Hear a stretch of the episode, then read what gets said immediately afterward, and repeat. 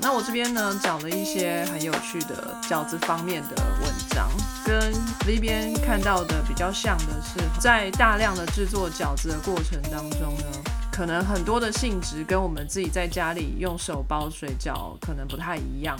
呃，之前我们也有提到很多，就是很多人会对于麸质过敏嘛。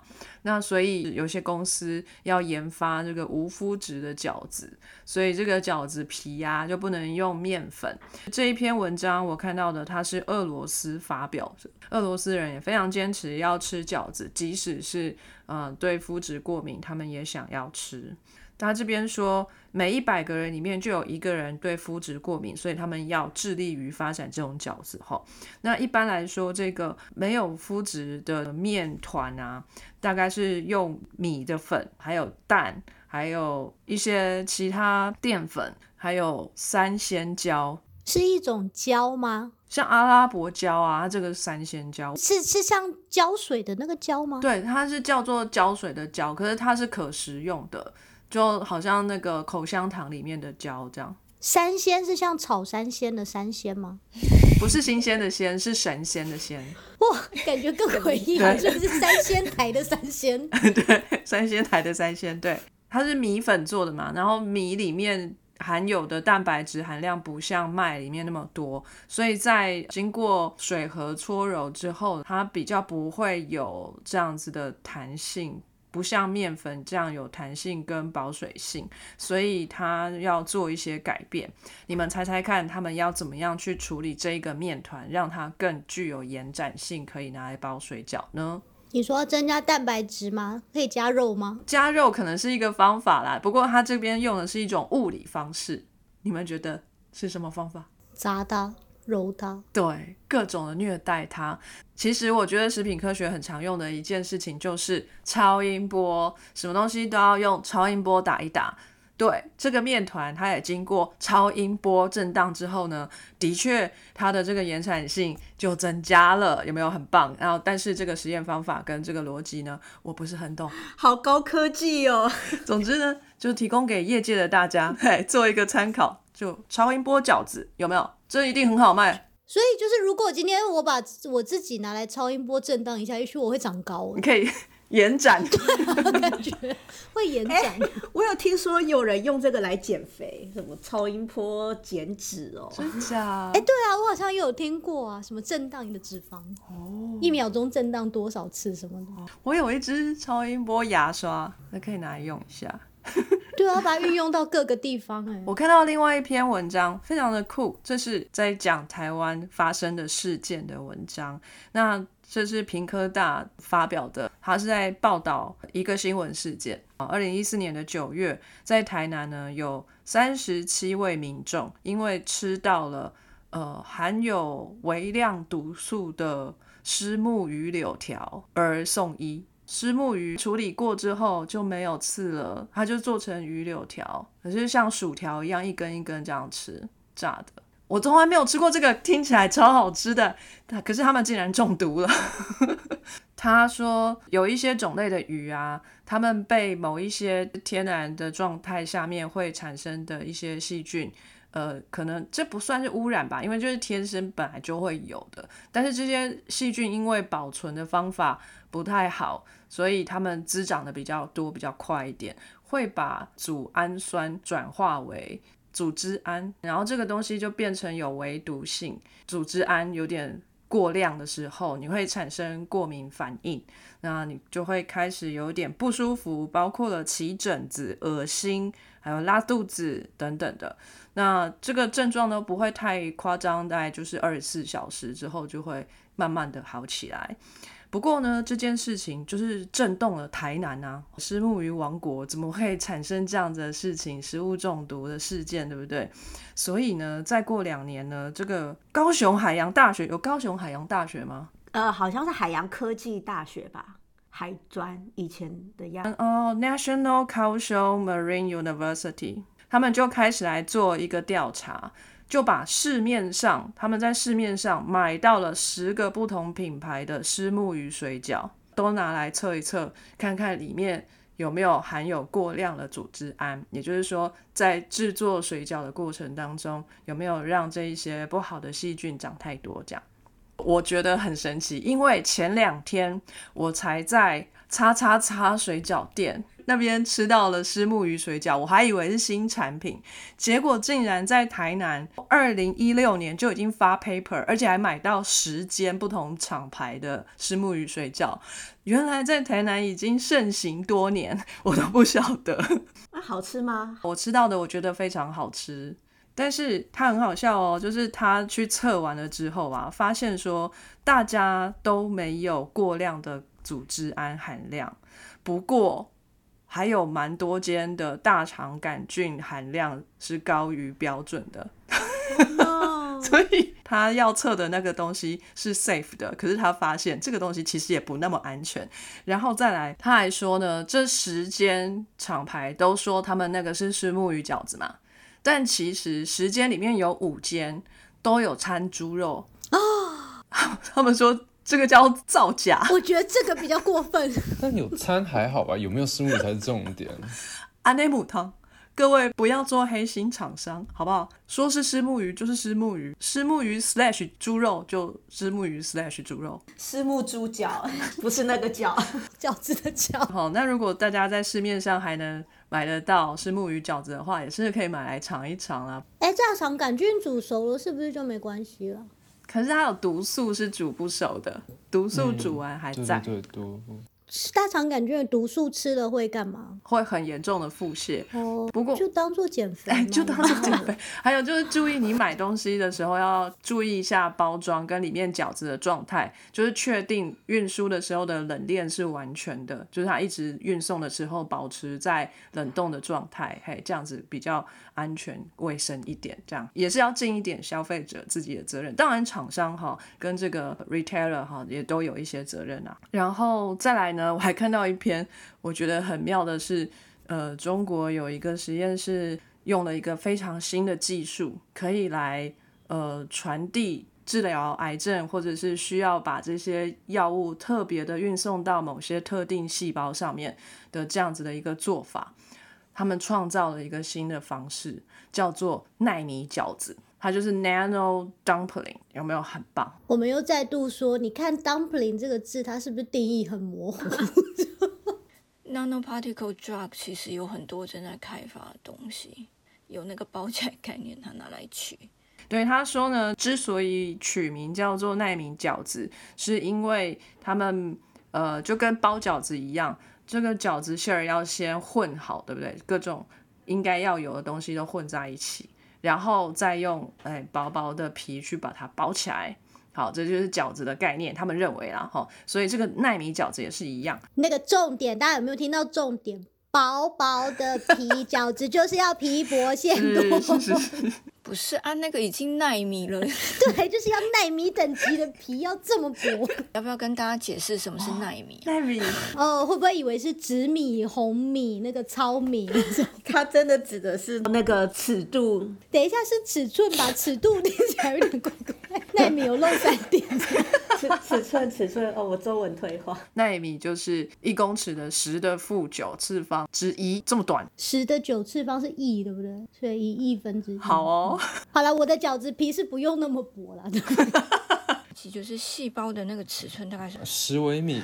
想要跟大家讲为什么是那个纳米，对，因为它就是比一般细胞再小，还小一千倍。想象一个比你小一千倍的人类，他就可以直接爬到你身体里，你根本不会发现。对，它就可以被运送到该去的细胞那里去，然后被细胞包起来，吞进细胞身体里面，然后去作用这样。那他们的饺子馅儿是蛋白质药物，那蛋白质药物上面呢，它还加了一个荧光标记，所以呢，它可以去追踪这颗饺子到了哪里。当它被放在你的身体里面之后呢，它可以再去用 MRI 去照啊，就是说它有没有送到它该去的那个细胞。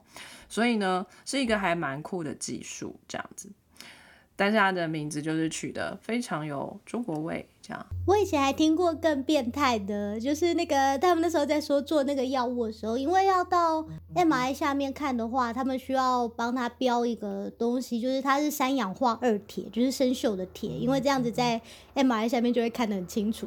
然后就有人说，我们要不要不要标生锈的铁，我们标真正的铁，然后你就可以在外面用磁铁把它导到他要去的地方。哎，好主意，听起来好像是不错，可是可是要是你今天就旁边刚好有一个随便碰到一个磁扣或什么怎么办？所有的药突然就跑错地方。好像也也是有危险。之前还有另外一种是用超音波去震荡，就是 震超震荡真的很好用。真的，那个药物到旁边，可是如果不是纳米的药物，它可能进不到那个细胞里嘛。你这时候就把超音波探头放在旁边震荡，你知道震荡之后细胞就延展，延展那个细胞膜空隙变大，咕噜咕噜药就溜进去了。这么简单哦。对，真的，而且他们说还有更厉害的方法是，你今天先把那个药，也是像那个饺子的概念一样，包在一个膜里头。肿瘤药物可能对身体其他细胞也有害嘛，所以你就一直等到它已经到了那个肿瘤附近的时候呢，你再去震那，把那个膜震破，把那个药放出来，这样那个药就算流到身体其他地方也不会有害，因为那一些地方它被包在膜里。然后就只有肿瘤那个地方，你去用超音波震它，把那些把那个膜震破，这样子药才会放出来。超酷的。那所以说，就是如果是乳癌药剂的话，你就会一直震奶，药就会到奶那里去，这是样子吗？不需要一直震啊，我觉得你应该在想 A 片的画面。被发现，那个震动是感觉不到的，那是就是很高频，而且是很单点的。就是我的那支牙刷给我的感觉，就有点酥麻酥麻的感觉。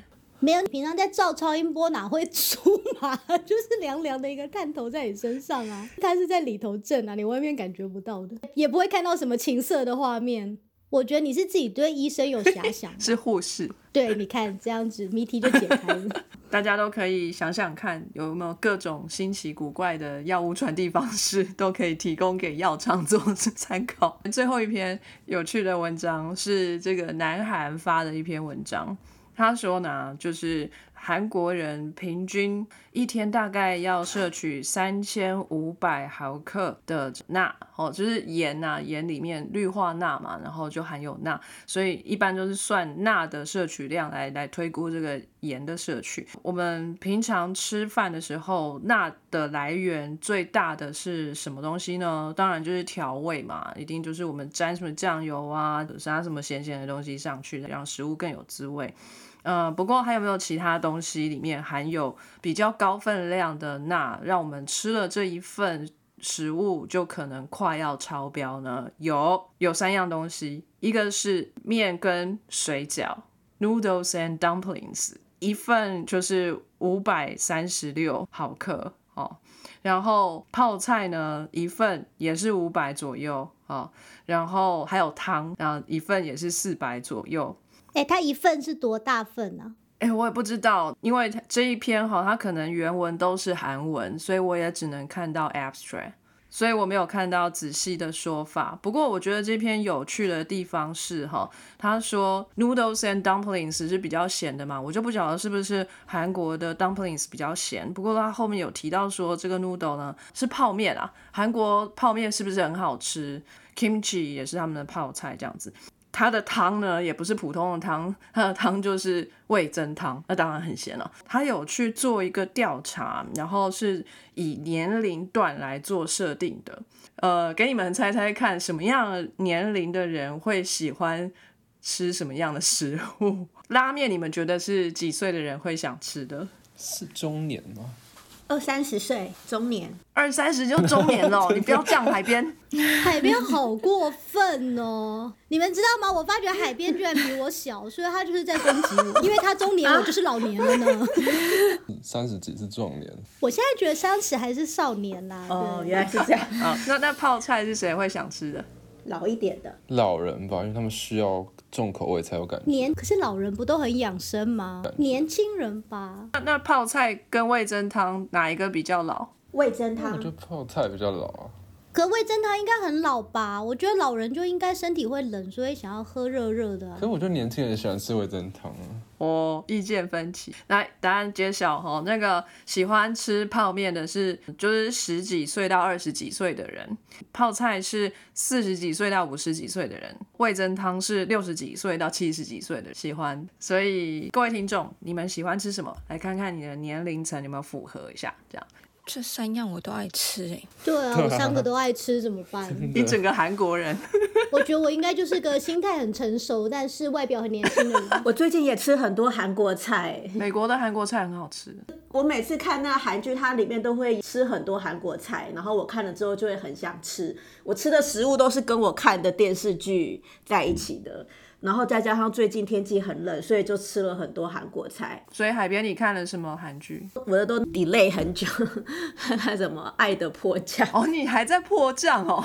太久了，你好慢，你看过《来自星星的你》了吗？没有回去又要追了。我有看《海岸村恰恰恰》，好，哦那个太新了吧？那个还跟时事哎、就最近在看很久以前的日剧，在看那个《深夜食堂》，然后里面的主要的菜就是那一个哦味噌猪肉汤，哦所以也也是很适合天气很冷的时候吃。然后最近就吃了不少，然后我就觉得啊，客委会拍的剧应该要多植入性行销一点客家菜啊，因为对我很有用，我每次看完就会想要吃。我今天吃了不少客家菜。真的吗？你吃什么？让我羡慕一下。哎、我不知道你们有没有听过海边，你要不要测试一下，看看是不是北部的客家人吃的不一样？看我有没有存。你有没有吃过一道叫做红糟鸭？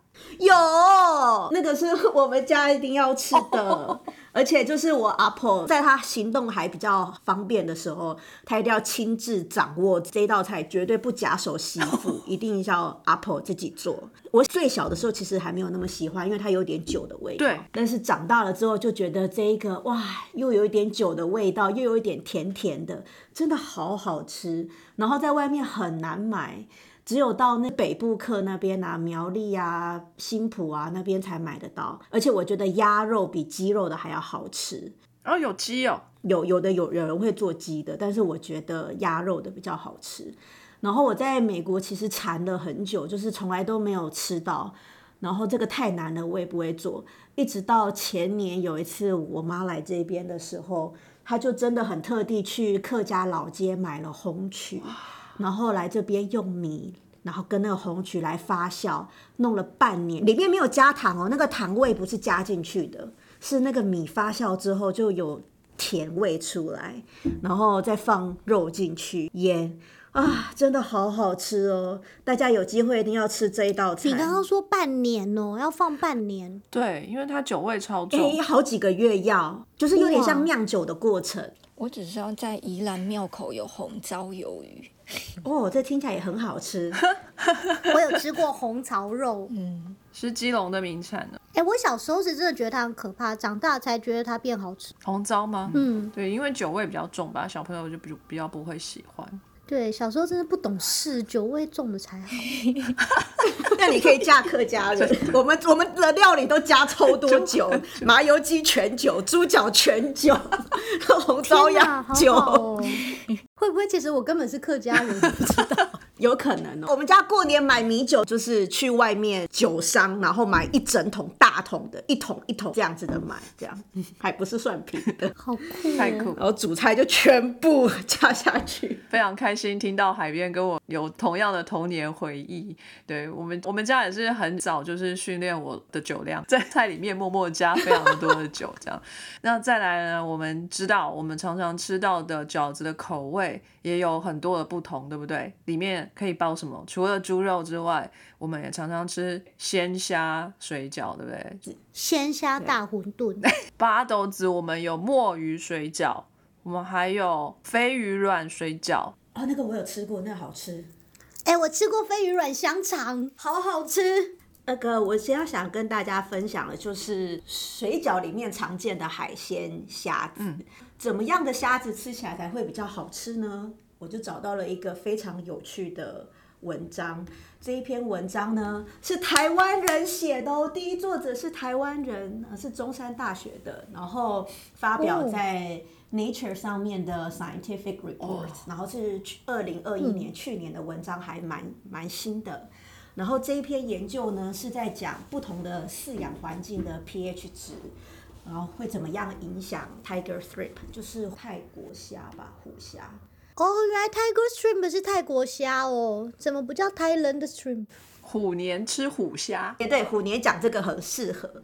然后他的研究方式还蛮特别的，他不是随便去外面拿虾子，他是先从虾的幼苗开始，然后在中山大学的养殖池里面养了十一个月。等它变成沉虾之后，才开始进行实验。那它分两组，一个是控制组，就是 pH 值八左右的；那这一个就是直接用外面的海水进来养，这个当做是控制组。哦，海水是有点碱性吗？pH 值八，哦，好，问大家，海海水的平均 pH 值是多少呢？请猜。我们来看谁猜的比较接近 平均的 pH 值完全没概念。七点四，七点五，啊！大家猜的都是酸化的海水，平均值是差不多八点一左右，八到八点四这样都可以。健康的海水应该是要稍微有一点点偏碱性。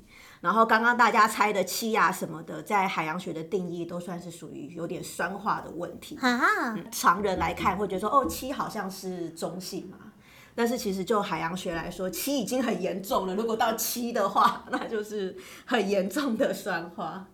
那种卖着什么海洋深层水，有一款它就是这样标，都七点四啊，因为唉，你又讲到了另外一个商业的黑暗面。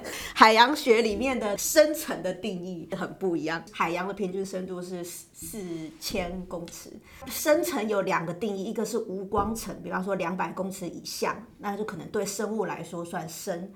相对深度来讲的话，通常我们讲深海，可能都是指一千公尺以下，我们才真的是海洋学定义上的深海。那所以一般市面上的深层水，海下什么几十公尺就叫深层水，然后就是哪里深，一点不深。差差太远了。所以就是深这个问题是打一个问号，碱这个问题也是打一个问号。所以他直接把水倒到海水的表海洋的表面，再把它捞起来，说耶，海洋生成水。很 low，这个很 low。我们这个挡人财路，我就知不到这个叶配了。叶叶配要跪求那个石木鱼饺子，但是我们这个就直接讲虾好了。这个酸化的海水养虾会不会造成什么样的影响呢？一般人在讲海洋酸化的时候，比较少会讲到虾，因为它相对于虾的影响没有像牡蛎或者是珊瑚之类有碳酸钙骨骼的生物那么大。虾的那个是基丁质，所以是相对影响没有那么严重，所以很少人会提到对虾的影响。但是这一篇研究呢，它就把虾子。呃，养在控制组就是 pH 十八，跟对照组是 pH 七点五左右，然后养了一个月之后呢，把它煮熟给四十个人吃它的口感，然后同时呢也有测里面的氨基酸含量，然后就发现呢，首先养在相对酸的环境里面的虾，它的存活率是比较低的，然后再来就是在测它的。呃，氨基酸的时候呢，就发现养在 pH 值七点五的环境里面，它的氨基酸的含量比在正常里面低。然后同时又在细分说测各式各样不同的氨基酸，然后就发现说是跟那个五妈米跟鲜味有相关的谷氨酸也是显著的比较低的。然后他把这个虾子养在不同的环境之下的虾子，随机呃给四十个受试者吃。然后就发现呢，养在比较酸的环境下的虾子，不管是外观还是颜色，还是口感，还是吃起来好吃的程度都比较差。然后最后这一篇就结论说，虽然说这个虾子它的壳并不是碳酸钙，但是其实养在比较酸的环境，对它的存活率是有影响，对它的口感也有影响。然后希望大家可以注意到这个海洋酸化的议题。因为空气里面的二氧化碳越来越多，然后溶到海里面，这 pH 值会下降。那同时 pH 值下降还会引起一连串的连锁反应。就是它会影响碳酸钙离子在海水里面的饱和度。当 pH 值下降的时候呢，海水里面可以溶的碳酸就会比较增加，所以呃碳酸钙骨骼的呃珊瑚或者是牡蛎或者是呃海洋藻类，比方像 c o c o l i s o p h o r s 盖板金藻，它们的骨骼就会溶解，然后释放到水里面，那也会又会进一步的释放出氢离子，就变成。恶性循环。那其实很多人在讲生物工程的时候，最近很热门啊，很多人都会想说，哎，是不是可以养藻类啊？那个藻类就会吸很多的二氧化碳啊，这样子可不可以就是帮助吸收空气里面的二氧化碳？可是这个没有想到下一步，就是这些藻类吸了二氧化碳之后。这个碳呢，还会被其他的动物吃掉。它也不是一直都在行光合作用，它晚上也是会呼吸的。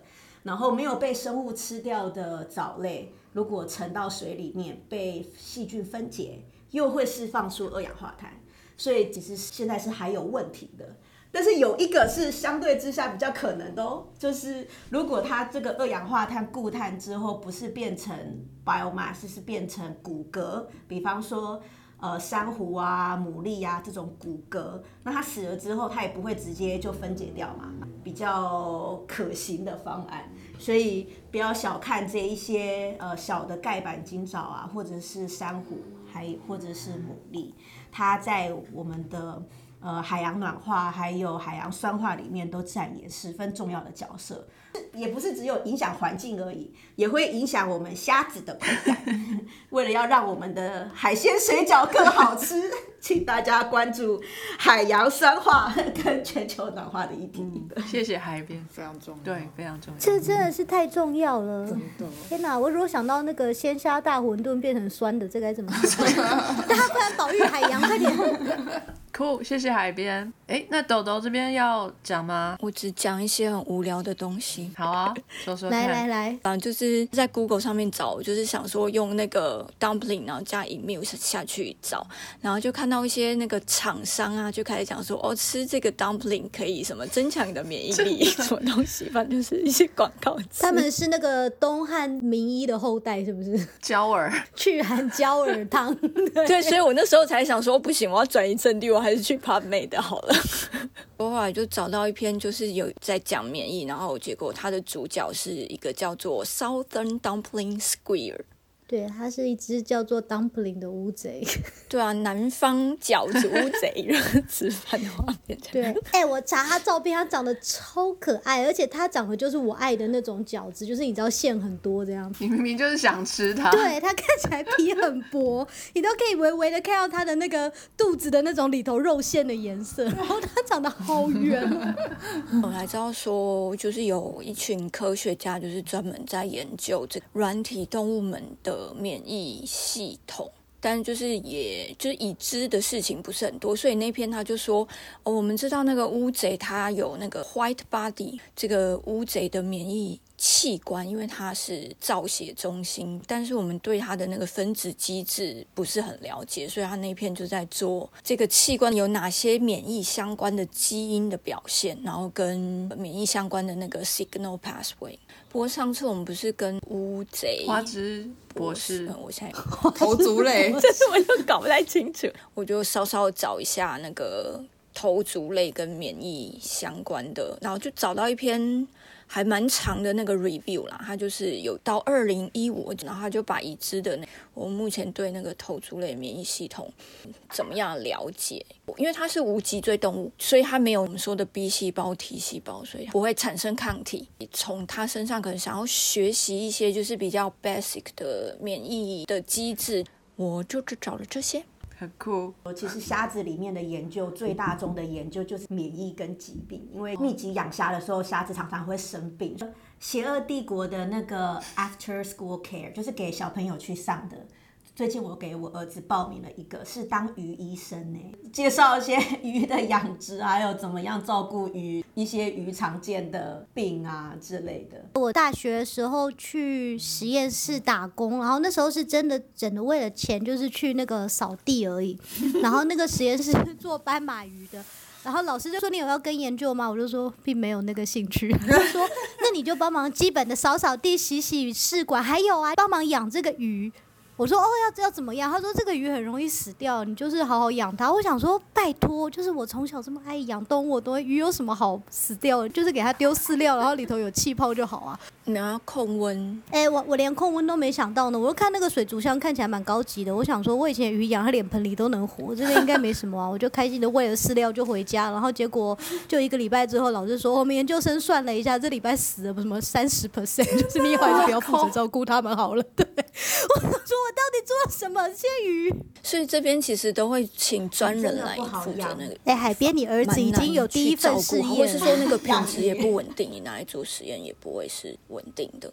我其实那时候也帮忙喂过，他就很千交代万交，他说哪一天的哪一餐，然后他要吃哪几罐不同配方的那个饲料，然后喂有少够娇贵的、欸我想问小鸡，你是没有照那个老师就是给你的 SOP 做吗？还是说其实他也没有给你 SOP，然后你就是一个养鱼杀手？他没有给我 SOP，但是我很信誓旦旦地跟他说，哦，我很会养动物，因为我家就是从小我有养鱼啊、养青蛙啊、养蝌蚪啊，还有养过小鸟啊什么。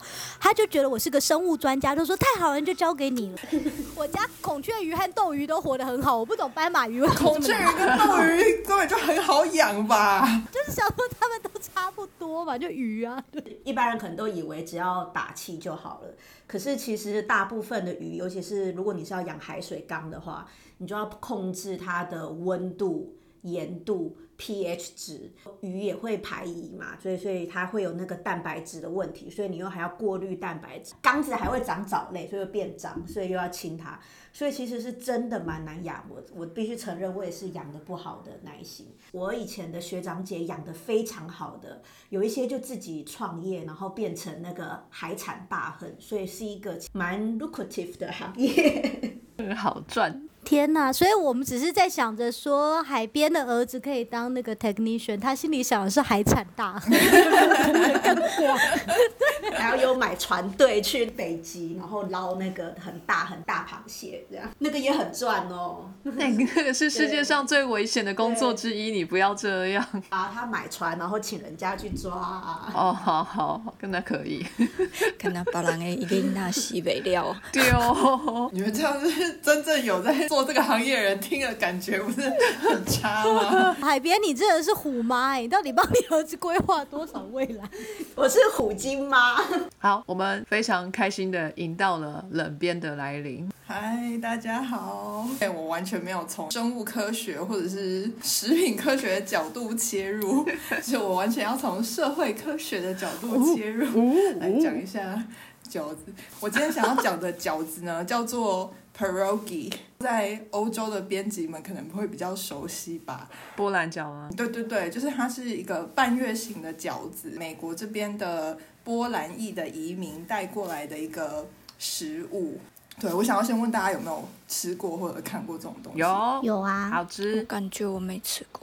海边说不定也有我有吃过俄罗斯的饺子，哦，那你们吃的都是包什么馅呢、马铃薯泥，对，包肉的。我吃了肉的、酸菜的，我有吃一个腊肠。但我知道它好像有包水果啊，对，还有水果和起司的。嗯，就我会讲这个，是因为就是我那时候在呃念博班的时候呢，就是他们就是硬要我去参加一个 OT 一零一的课，呃，OT 是职能治疗嘛，职能治疗就是生活的科学，所以我们就是以后要会为服务就是各种不同。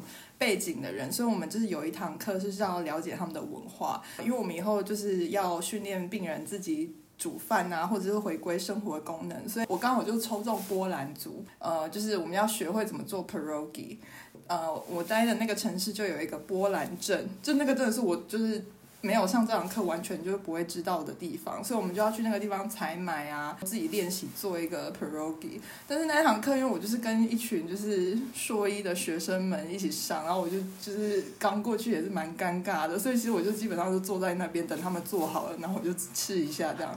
但是我非常震惊的是呢，就我们做了两种口味的饺子，一个是 cheese 跟马铃薯，另外一个是草莓。我想说，怎么会有人这样吃啊？太恶了吧！就是他就是真的把那个草莓切一切，然后就是煮一煮，然后包在那个饺子里面，然后水滚了这样煮来吃。咸的还是甜的、啊？对，就甜的啊、然后其实我已经忘记它的口味是怎么样了，我只是那时候非常的震惊，因为它长得也蛮像我们吃的饺子的，就是半月形，只是比较大，所以想到这个东西，然后所以我才想要来讲讲看这个东西这样。嗯，就想说好，那我还是去 Google Scholar 搜一下有没有类似的食品科学方面的文献好了，基本上就是没有，因为它就是一个 ethnic food，所以跑出来的东西都是在探讨 Polish Americans 怎么融入美国社会，然后怎么会有这个食物这样子。在美国待过的人可能会比较了解，就是虽然有很多种族，然后每个种就是 Chinese food 就是一个很很典型的 Americanized 的食物，所以其实 Chinese food restaurant 就可以买得到。可是像 Polish food 这种东西好像会比较少，嗯，对。然后我我同时现在也要打一个预防针，就是任何听众是什么人类学家、历史学家，或者是对这种就是东西非常理解的人呢，我我说的就是是非常窄的，就是见解，所以我说错的话呢，不要骂我，就 是你可以投书，然后我们请你来就是导正 导正一下。大家有没有感受到美国的政治正确？对啊，会把每个人搞成这样，讲什么之前先道一大串的歉。我觉得就是 interpret 别人的文化本来就是要特别的，就是小心跟尊重，然后我们也不希望就是别人说台湾文化怎样的时候讲错，然后还就是嗯讲的信誓旦旦，所以我觉得这个是一个我对就是大家的尊重。好哦，对，呃，总之呢，我就是在查这个查这些文献的时候呢，就是有很多篇他们就是在探讨说，呃，为什么就是波兰裔的美国人，他们对于自己文化的觉醒好像没有那么高。然后我看了之后，我才发现，哦，原来波兰人就是有一个贬义词叫 Polak。我我不知道发音是不是这样，我还没来来不及查。同样都是白种人里面，波兰裔的人的那个 image 就是傻瓜，就是那种笨笨的啊、胖胖的、傻傻的那种意思。所以就是很多波兰裔的移民，他们都会被当成嘲笑的对象。天哪，我以为刚刚那一串是形容美国人，对啊，美国人竟然敢说别人胖是怎样？那不是美国人专属的形象吗？居然敢嘲笑别人。就是你知道，就是自己里面全部的白人，就他们现在也是美国人，波兰裔美国人，他们就是美国人嘛，所以他们可能就是，就是然后自己里面也会有这种分类。所以比如说，它里面我看那个文献举的一个例子是，比如说一个爱尔兰裔的妈妈跟一个波兰裔的爸爸生的女儿，那个爱尔兰裔的妈妈常常会骂那个女儿：“你这个小波兰人。”虽然我觉得这可能有隐藏对于丈夫的愤怒在里边，可是意思就是他他骂说：“你这个小波兰人。”这意思就是他又胖，然后又笨。又呆的那种感觉，所以他们就就是在探讨说，为什么波兰会有这种形象呢？波兰裔的人，他们移民到美国的呃时机，大概从第二次世界大战开始，就一波一波移民过去。相较于其他英语系国家的人，这相比之下呢，波兰裔的人，因为他不会讲英文，所以他可能被误会，然后被当做傻瓜愚弄的机会就比较多，所以因此而他们就是有这种比较笨笨的形象这样子。然后其中我看了一篇文章非常有趣，他们就说为什么相较于其他文化，他们波兰裔的菜好像比较晚才进入美国中产阶级的眼中，所以他就列举了几个原因。我觉得他的这个讲法好像是现在波兰裔应该比较不容易被愚弄了，就是然后我也看那个，我也看一下维基百科，他们是说其实呃波兰裔的美国人现在这个年代。已经基本上他们就是美国人的主体的之一了，所以其实你不会像呃犹太人，可能你现在还可能会听到有人骂犹太人就是很歧视的词，可是现在波兰裔感觉他们就已经真的没有那么严重了，可是可能在我们看不到的地方，就是还是会有一些嗯歧视的词汇用，所以他们现在在写一些文章探讨说这个历史是怎么样，然后他们就提到一个很有名的人叫 Martha Stewart，哦，那个餐具，对对对对对对嗯，家政女王，对对对对对，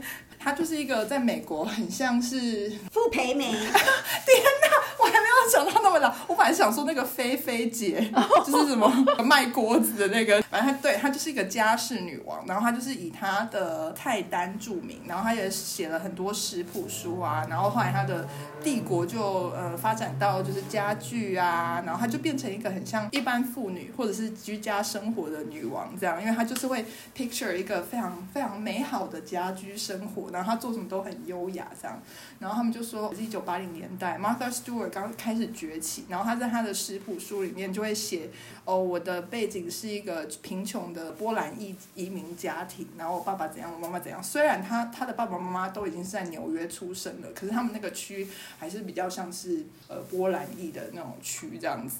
因为这本书散播一个就是理想家庭的氛围，然后呃放了很多就是哦我的波兰裔的祖母啊做了这道菜，所以我要怎样怎样。这这个时候他就是有介绍 pierogi，pierogi 就是其中一个他的食谱里面的菜，所以渐渐的从这个时期开始，波兰裔的菜 pierogi 饺子，还有一个呃腊肠，就是 polska kielbasa，我不知道这样发对不对，可能要请会波兰语的人纠正一下，就是这些东西就慢慢变，就是比较会在主流市场里面出现这样。其实我不知道其他人的经验是怎么样，可是我好像在美国就是也没有买到冷冻 pierogi，然后你回家煮一煮就可以吃了。我不知道在台湾吃不吃得到 pierogi 哎、应该可能俄国的餐厅搞不好可以吃到类似，因为我查这个的时候，它的历史是有一点像是斯拉夫人的餐饮，所以波兰啊、乌克兰啊、俄国就是好像都有长得很像的食物。我觉得要找应该是一定会有，但是我之前在英国的时候，我们家附近会有俄罗斯超商，也会有波兰超商，所以像你刚刚说到的波兰香肠，呃，我是不知道是不是全部啦，但是我买到过的都是蒜味的，就是很合我东方胃口，也会有冷冻水饺，超级保湿的啊、就像你刚刚说的。马铃薯加起司，马铃薯加尾鱼，或是马铃薯加马铃薯，里面就是满满的淀粉，用淀粉去包淀粉，所以就是超饱。我在英国很穷嘛，所以那个东西就是对我来说很棒。可以填饱肚子。对对对，然后后来就是有去波兰旅游，然后我发现他们的菜真的是蛮好吃的，很对胃口。然后他们还有一些比较特别的，比如说很酸很酸的冷汤，可是它是鲜红色的，嗯，甜菜根汤，因为我喜欢吃酸的，所以我觉得蛮好喝的。到美国之后啊，我就特地会去找说，哎，有没有波兰餐厅啊？特别搜寻了一下，我那个附近纽约州上州几乎都没有、哎，波兰社群少之又少，在近十年可能只办过一次活动，非常奇怪。英国很多波兰人的移民。或者是说从波兰过来英国工作，因为在欧盟里面嘛，那个时候，所以有很多的 labor 劳工就是过来英国这边工作，找找工作机会赚的比较多，然后就会拿一点钱回去。我也有很多同事是波兰来的，但是在美国就真的蛮少，找不太到。现在有 ten million 的美国人其实是波兰裔的后代，所以这样算多吗？对，我觉得他们应该就是真的，现在就是变成典型的美国人这样子，所以他们会讲原本波兰的语言也很少。这样让我想到，呃，我之前工作的时候有一个蛮好的同事，他其实是意大利后裔，然后他就有提到，就是以前他小的时候，他的阿公阿妈在骂他们，如果他们做坏事骂他们的时候，是骂他说你你是波兰来的嘛？我有问他说，哎，那你们还会讲意大利话吗？他就说。都不会。他说当时他的祖父母来，就是很想要融入美国。他说当年的气氛，就算是一样是白人，也有分你是哪一个移民来的。然后当时他们也是有受到歧视，所以他们就很想要融入，所以他们在家里面不讲意大利话，也不煮意大利菜哦，要想尽办法完全融入美国。所以我呢很难想象当时的压力，我猜应该是很大吧，连在家里面都不可以讲母语，也不煮自己的家乡菜。哎，说到那个骂人的时候会用奇怪的国家来骂人，我小时候就是如果讲话讲不清楚，没有字正腔圆，或是没有断句，就是字跟字分开，就是周杰伦式的讲话的话，就会被骂。长辈们骂我是你是法国人吗？法国人，原来法国有这个刻板印象。法国人觉得这应该是称赞吧？我说谢谢谢谢。在法国有时候也是会说，哎，你讲呃，我都听不懂，你是在讲中文嘛？这样子，那个中国的这个形容词对他们来说，代表一个混合的。哎，例如说，在圣诞节有个蛋糕叫做中国蛋糕，就是因为那个蛋糕它其实是有很多东西混合做成的一个蛋糕，就是有点 mosaic 的概念，不知道它是什么，就是一大堆东西混在一起，然后就叫它那中国的蛋糕，但是就是真的跟中国一点关系都没有。中国蛋糕，OK，cool。那我来介绍几样就是特别的食物。什么样的饺子比较特别呢？其实我找到的跟小鸡有点重叠。刚小鸡刚才讲历史的时候有提到饺子的起始点哦，有可能是中东西亚的部分。然后这边的饺子叫做 manti，对不对？嗯。那今天如果你在 YouTube 上面啊搜寻 manti 的话，也可以找得到哈。我找到的是一个影片叫 Turkish manti，然后有一个。包头的女孩子在示范怎么样做这个 manti，这看起来是不是就很到地？她包着头，因为她呢做的饺子是越小越好。她说最好一盘里面呢就有四五十颗饺子，所以她一颗饺子大概就是大拇指前面第一节这么小。他就是把一个面皮擀得很薄很大张之后，用那个切披萨的那滚轮有没有？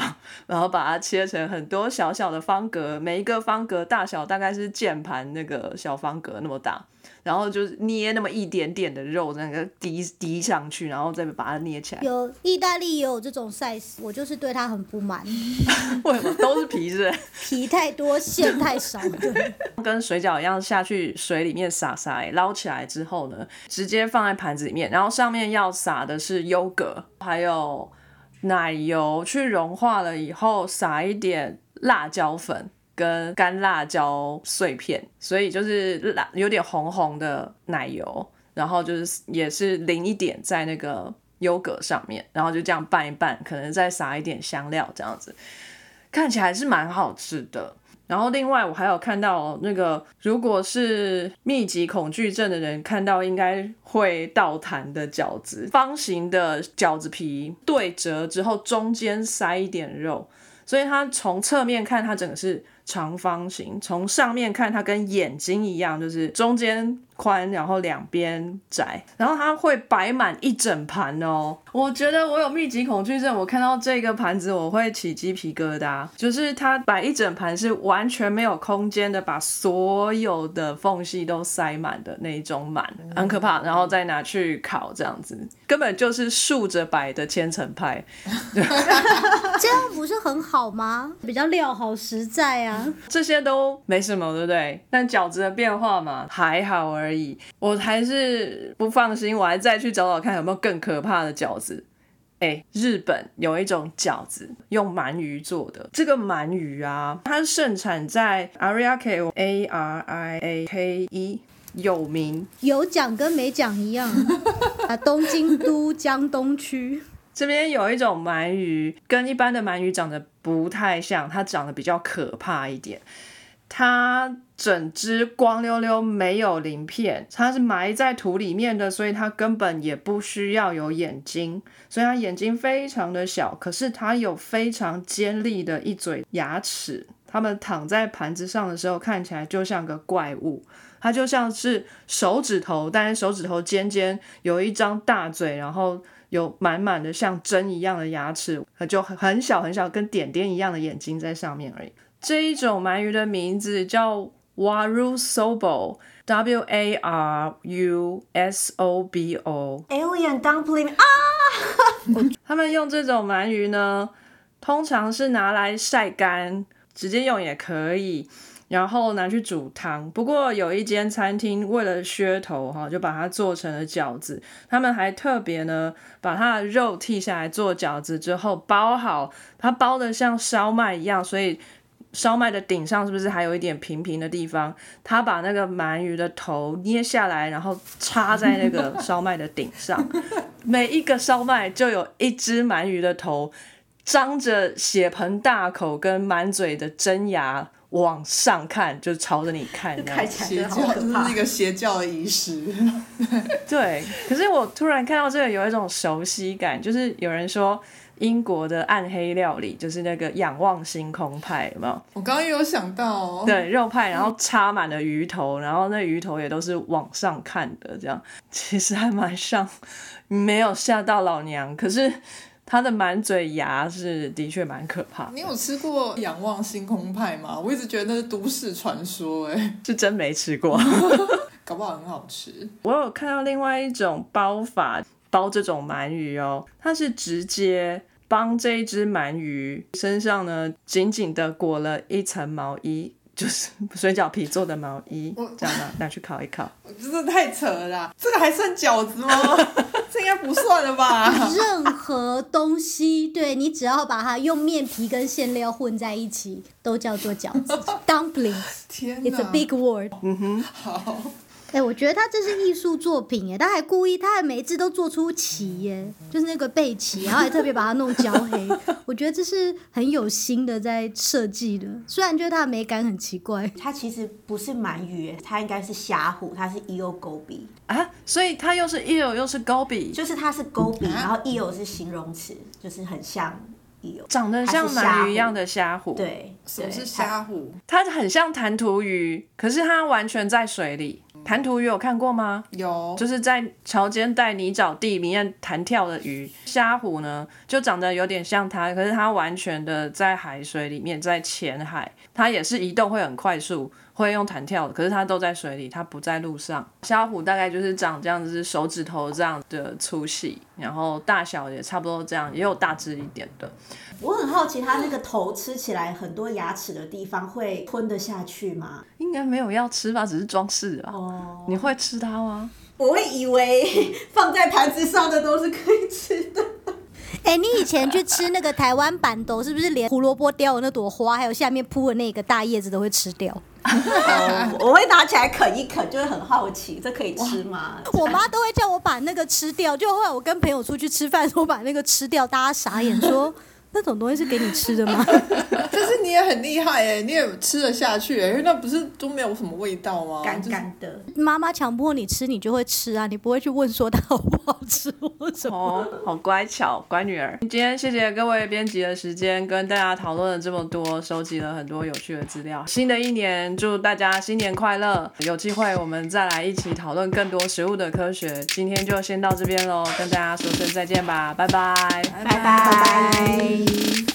非常感谢各位听众的收听和支持，特别要感谢各位赏杯咖啡的朋友，在 First Story 上的 Costy Lover、Jin 以及匿名赞助者，Patreon 上的一圈屋 Newton、Catherine、Evan Wang、Eddie Hu、一圈屋、Elliot Ferret、Adam Joe、Ernest、Nicky Hu 以及 Howard Su。Sky in the World 在各大 Podcast 平台都能收听得到，Anchor、SoundOn、Spotify、Apple Podcasts、KKBox 都能搜寻得到 Sky in the World 的节目。另外，Sky in the World 也会在脸书页面以及 Instagram 上分享科学家的八卦、科学新知，还有编辑们的日常给大家。有任何问题以及意见，都可以在各大平台上留言，让我们知道，我们将竭尽全力为您寻找答案。欢迎追踪分享 Sky in the World，让更多人知道有趣的科学哦。